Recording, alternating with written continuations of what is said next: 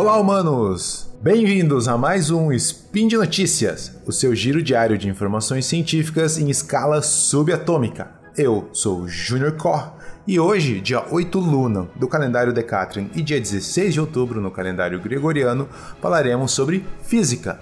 E no programa de hoje, o Nobel de Física de 2020 vai para pesquisadores que contribuíram para o nosso entendimento sobre buracos negros. Speed Notícias.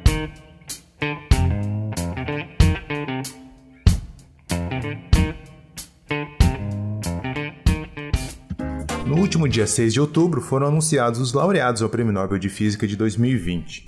O prêmio desse ano teve um gostinho especial para mim, porque um dos laureados, Roger Penrose, ele orientou o meu supervisor de pós-doutorado e além disso os trabalhos dele foram a base para minha pesquisa, além de ter aprendido horrores com os livros e os artigos dele.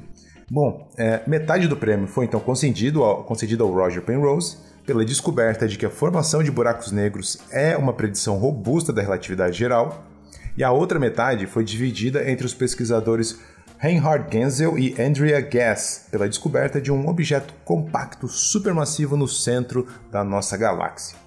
Penrose nasceu em Colchester, no Reino Unido, é PhD pela Universidade de Cambridge e, aos 89 anos, trabalha como professor na Universidade de Oxford.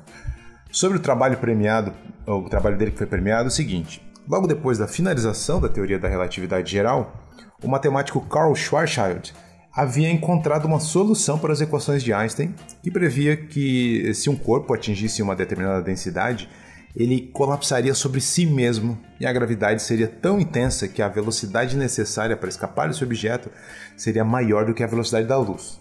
Na época, os físicos não acreditavam que esse tipo de objeto realmente existisse. Parecia ser apenas uma solução matemática, mas que não existiria no universo real.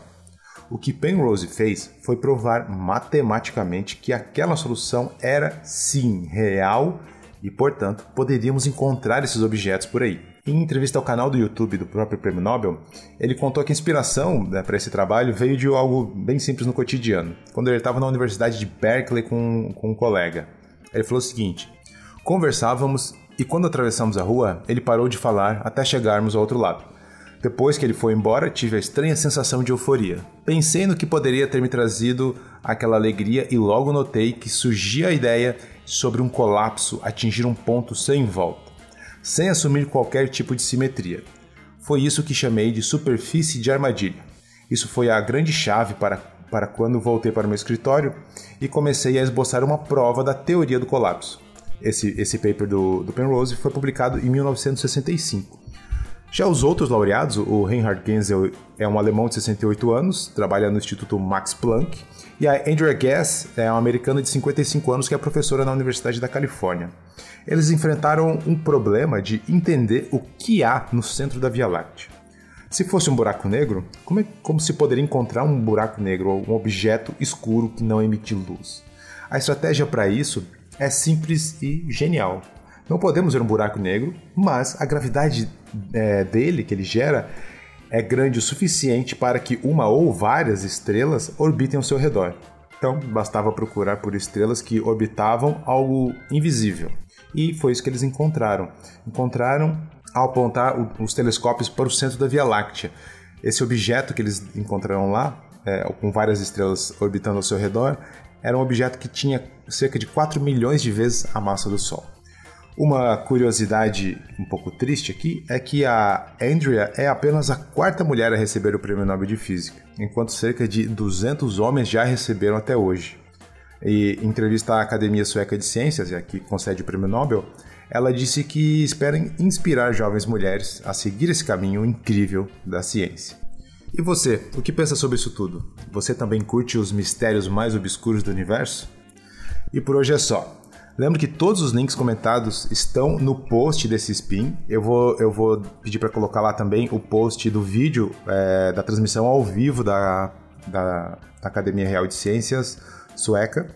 É bem legal assistir, tem várias explicações extras lá. E aproveite então para deixar lá o seu comentário, seu elogio, sua crítica ou sua declaração de amor lá.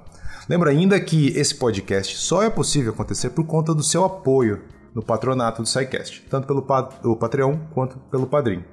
Então, Um grande abraço, não esqueça sua toalha, compartilhe ciência e até amanhã.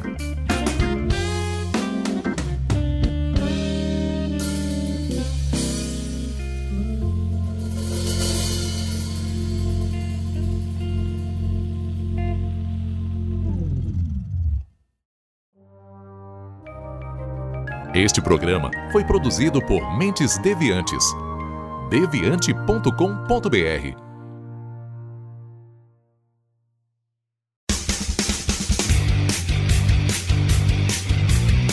Cortes, edição de podcast.